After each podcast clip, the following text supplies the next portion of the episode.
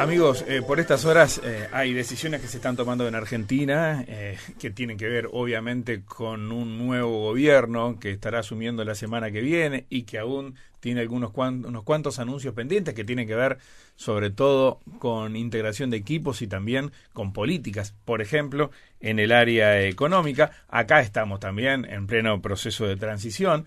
Por lo tanto, y hablaremos de inversores, de eso se trata, eh, esta cuestión está evidentemente con, varios frentes abiertos y con expectativas. En este contexto, Uruguay 21 realizó un encuentro con potenciales inversores, con empresarios argentinos en el arranque de esta semana en Buenos Aires. Es interesante saber qué, opinan, cómo miran, qué observan, qué preguntan a propósito de eh, nuestro país. Eh, por eso, entre quienes estuvieron presentes, estaba el contador Marcos Soto, que está en línea con nosotros ahora. Marcos, ¿cómo te va? Buen día. Buenos días, Luis. Buenos días, Rosina. Buenos días a toda la, eh, audiencia. Un gusto estar contigo, eh, director de Civil Soto, de la firma consultora de servicios profesionales. ¿Qué recibiste ayer como impresión de, parte de los argentinos en estos encuentros? Bueno, en primer lugar, eh, una gran expectativa de, los diversos agentes vinculados con los negocios en Argentina en cuanto a saber, conocer de primera mano eh, las características eh, de nuestro país en cuanto a la, recepción de inversión. Eh, se nota, se siente, de los que yo había participado, al menos, este fue el más masivo. eso marca un poco el termómetro de, cómo está el ambiente. Mm, hay que recordar que veníamos de, de unos años, por lo menos del 2015-2017, donde la expectativa empresarial argentina estaba puesta más bien dentro de fronteras, es decir, a nivel local. Había una expectativa de que, bueno, para el nuevo gobierno eh, el ambiente pro negocios iba a mejorar y la economía iba a mejorar, entonces eh, los objetivos estaban puestos dentro de Argentina.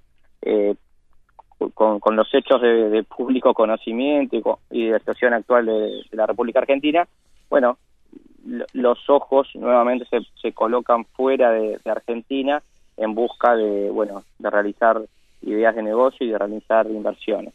Eh, en ese marco, eh, Luis, creo justo destacar eh, las, las, palabras iniciales del embajador de, en Argentina, Héctor Lescano, donde, bueno, comentó brevemente el, que el, el, cambio de gobierno que se producirá el, próximo primero de marzo en nuestro país y destacando eh, que, lo que él entendía y, lo cual todos compartimos, que la política de atracción de inversiones del Uruguay, eh, la política de promoción y la política también de recepción de, inversores es una política de Estado y se va a cuidar y, se va seguramente potenciar en los próximos años. Entonces, creo que habla de, la calidad de nuestra república, que bueno, que un funcionario que, que está de salida también eh, hable así de nuestro país y, lo promueva y, en definitiva hable también de, que, de que existe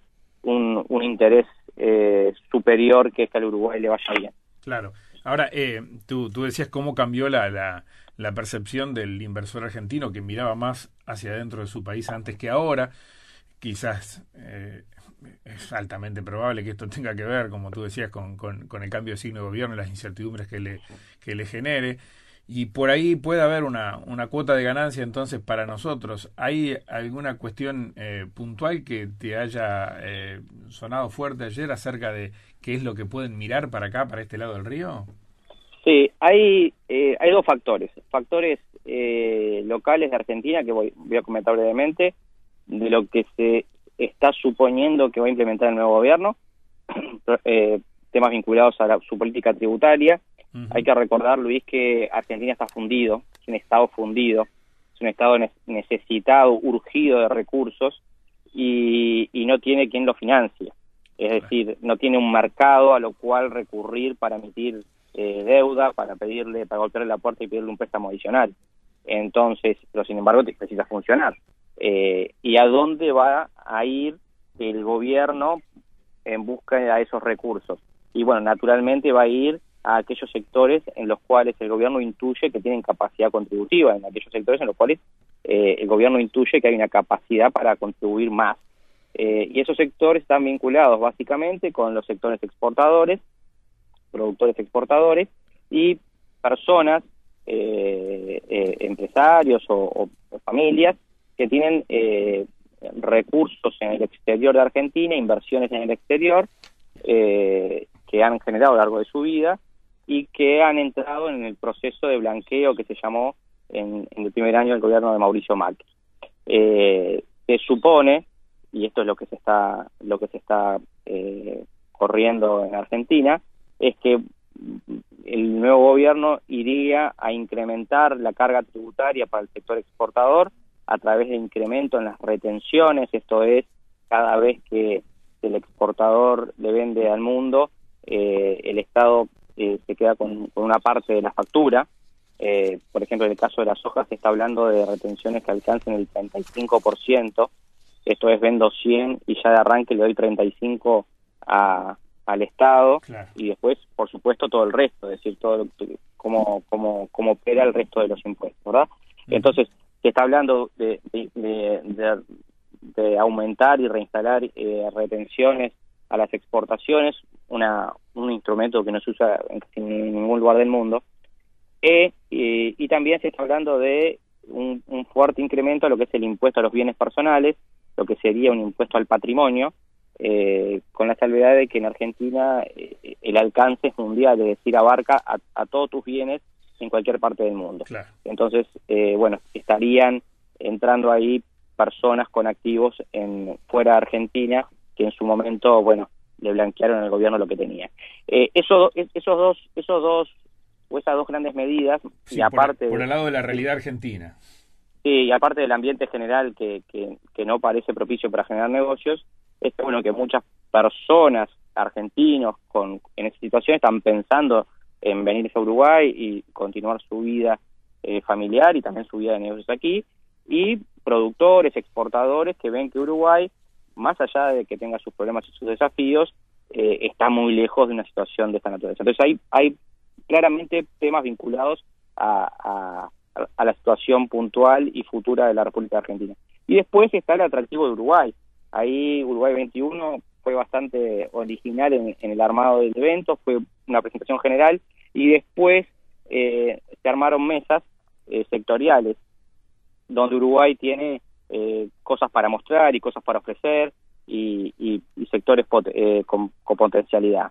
Ahí el que tuvo amplia eh, convocatoria y una mesa bastante masiva fue la, mesa de Haití, la mesa de tecnologías de la información, que abarca, que abarca bueno todo lo que es el desarrollo de software y el, desarrollo de, propiedad intelectual, eh, todo lo que es eh, tecnología, todo lo que es e-commerce, todo lo que es también tecnología blockchain. Entonces, ese gran sector de tecnologías de la información, sorprendentemente, eh, fue el, sector que más eh, convocó. Eh, luego, luego había una mesa de, de, agronegocios y cannabis, que también tenía su, movimiento. Luego había una mesa de, de bueno, de, estructuras empresariales, de, centros de servicios compartidos y demás. Y luego una mesa de farma, del sector farmacéutico. Ustedes saben que Argentina eh, tiene laboratorios nacionales importantes y Uruguay tiene una, un, desarrollo interesante eh, en la industria. incluso con, eh, con, un, con un centro, con un régimen interesante desde el punto de vista de la zona franca, que es el, el Parque de las Ciencias, ¿no? Exactamente.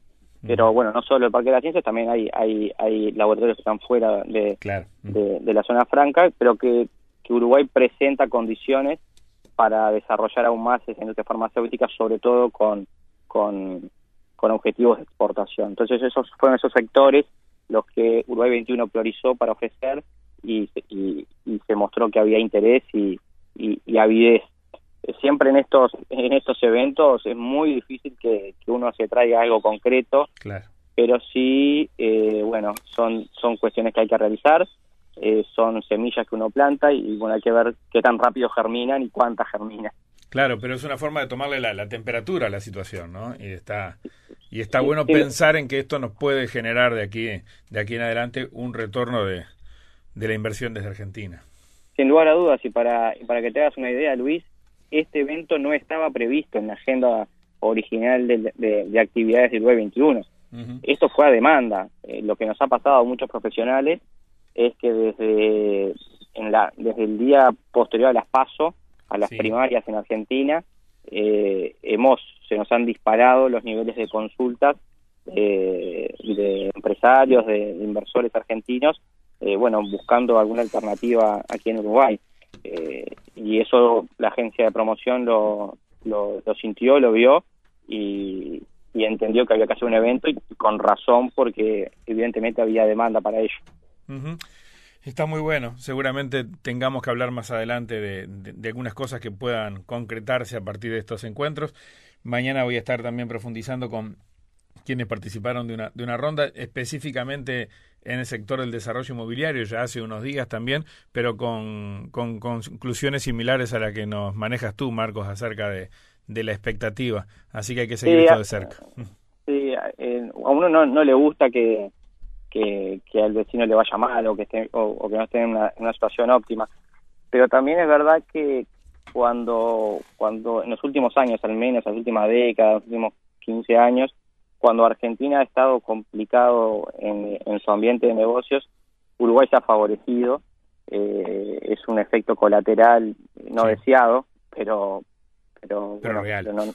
real y, en, definitiva no nos viene mal que cuando bueno cuando Argentina entra entra en esta situación un paso natural de, cualquier empresa argentina, de cualquier inversor argentino, de cualquier persona física argentina, un paso natural es, es, cruzar el charco e, instalarse aquí.